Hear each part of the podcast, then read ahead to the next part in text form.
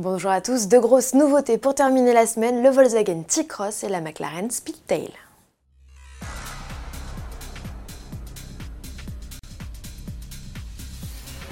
Fin du suspense, Volkswagen dévoile enfin le plus petit SUV de son catalogue. Avec seulement 4,11 m, le T-Cross est aussi l'un des plus petits gabarits du segment. Il n'est pas pour autant le moins habitable, au contraire, il a le sens de l'accueil, démonstration avec Agnès Lasbarère, journaliste à la rédaction Toto Plus. La première remarque que l'on peut se faire, c'est que vraiment on est bien installé. Euh, on a une sensation d'espace. En plus, dans cet habitacle qui est euh, plutôt clair, on se sent vraiment à l'aise. Les jambes, beaucoup d'espace, elles sont bien maintenues. Les sièges sont bien creusés, donc on a l'impression qu'il y a un bon maintien. Le petit plus euh, de ce T-Cross, c'est d'avoir une banquette coulissante.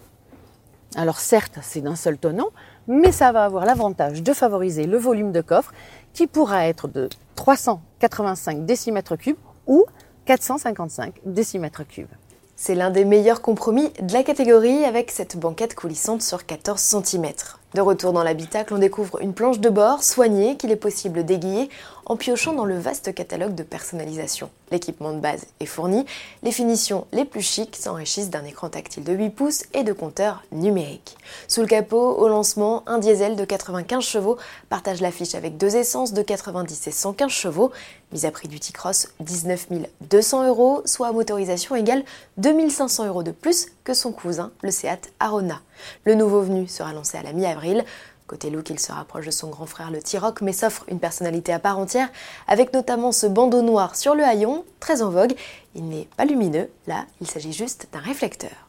La voilà, l'héritière de la mythique McLaren F1. La Speedtail, c'est Madame Plus. Elle est plus puissante que la P1, plus rapide que la F1 et visuellement plus surprenante. Ce n'est pas un concept dans la lignée des Maybach Vision 6 ou Mercedes IAA. Derrière ces lignes fuselées, la longueur totale atteint plus de 5 mètres, se cache une Hyper GT hybride d'une puissance totale de 1050 chevaux capable d'atteindre les 403 km/h en pointe. C'est tout simplement la plus rapide de toutes les McLaren de route jamais construites.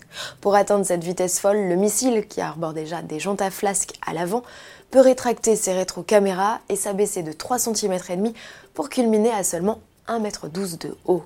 Elle peut également compter sur ses surprenants ailerons à l'arrière qui tordent la carrosserie sans jamais la plier. Fusion entre art et science, explique McLaren. Nous, on adore. Et à bord, ça donne quoi?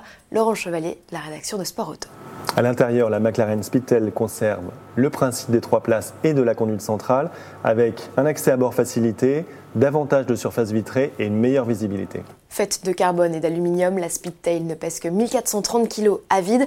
N'imaginez pas repartir un jour à son volant, les 106 exemplaires, comme le nombre de McLaren F1, sont déjà tous vendus. À quel prix? Près de 2 millions d'euros, hors taxe bien évidemment. Les premières livraisons sont prévues en 2020. Un dernier petit mot pour vous rappeler qu'en France, dans la nuit du 27 au 28 octobre, on change d'heure. Un passage à l'heure d'hiver qui n'est pas sans conséquence sur les routes. Chaque année, dans la foulée, on enregistre un pic d'accidentalité. Il touche particulièrement les piétons entre 17 et 19 heures. Que vous soyez au volant, au guidon ou sur les trottoirs, assurez-vous d'être bien visible. Sachez que 81% des automobilistes n'aiment pas conduire la nuit. Bon week-end à tous et à lundi.